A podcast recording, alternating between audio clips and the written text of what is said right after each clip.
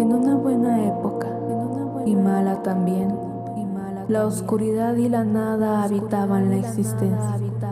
No había vida ni muerte, tampoco inicios ni finales, solo silencio.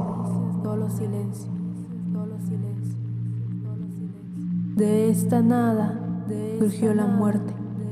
No hubo un gran esplendor, ni le secundó una creación, únicamente su existencia, que fue acompañada del primer sentimiento llamado soledad.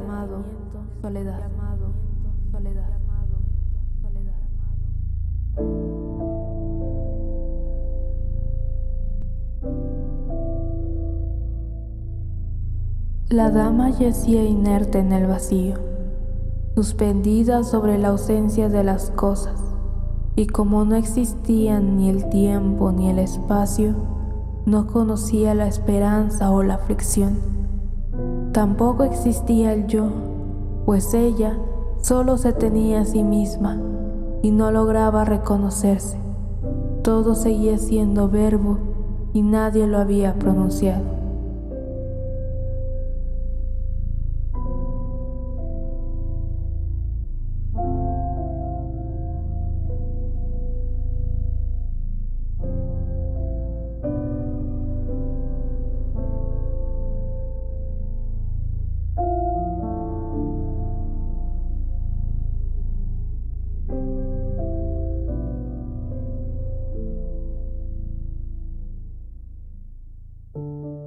Para sorpresa de la muerte, la nada procreó nuevos compañeros.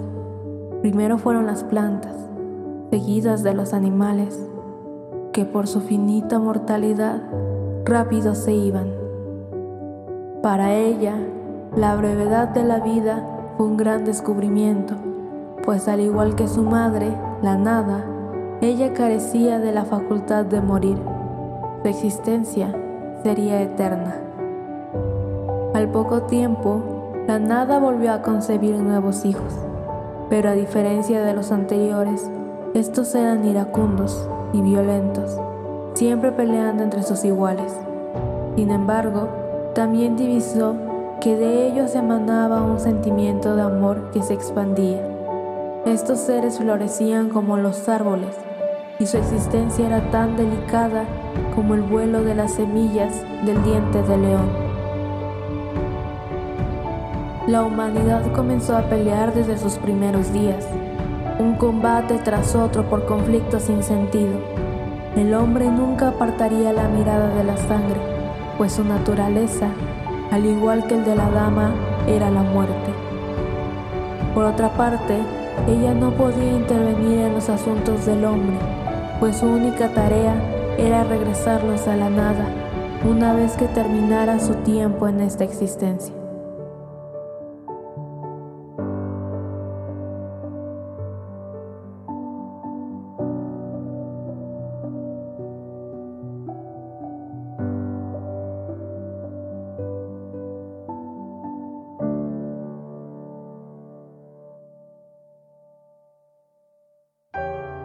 Una noche, con curiosidad, la dama de la muerte salió de sus aposentos para conocer más de cerca las motivaciones del hombre. Le sorprendió descubrir que cuando ellos no se encontraban en conflicto, celebraban la vida. Tampoco conjeturó que entre los cantos y las alegrías se encontraría con un caballero que destacaría de los demás. Tan sagaz y valiente era este hombre que ella terminó por enamorarse. Todas las noches acudía a los lugares que el caballero frecuentaba, con la esperanza de que él la mirara en algún momento. Inesperadamente, él la observó sin saber de quién se trataba y la cortejó. Fue inevitable que el amor surgiera. Por un breve momento, el sentimiento de soledad se esfumó y algo más cálido llegó. Pero ella no sospechaba que en sus múltiples defectos este sentimiento escondería algo peor, el dolor.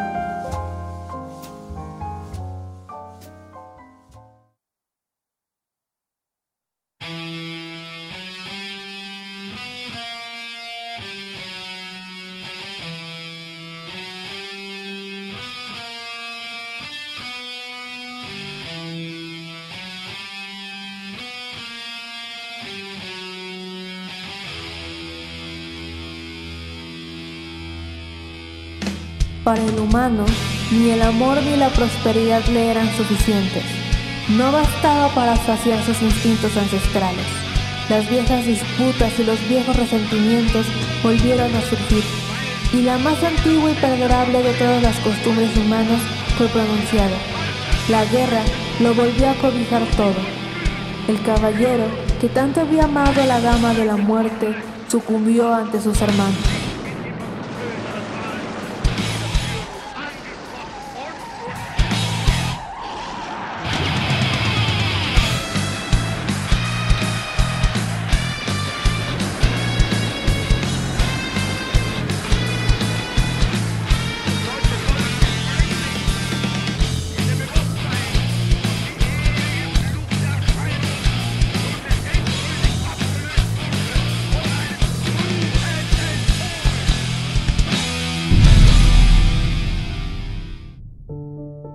La tristeza surgió y sus ojos se lavaron en agua salada.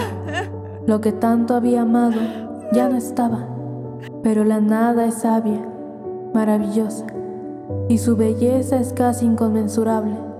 El tiempo pasó y el hombre pudo sobreponerse. Levantó sus hogares y asentó su legado, volviendo a celebrar la vida. La dama de la muerte no entendía sus motivaciones ellos nunca apartarían su mirada de la sangre, pero ella tenía la esperanza de que algún día lograrían hacerlo.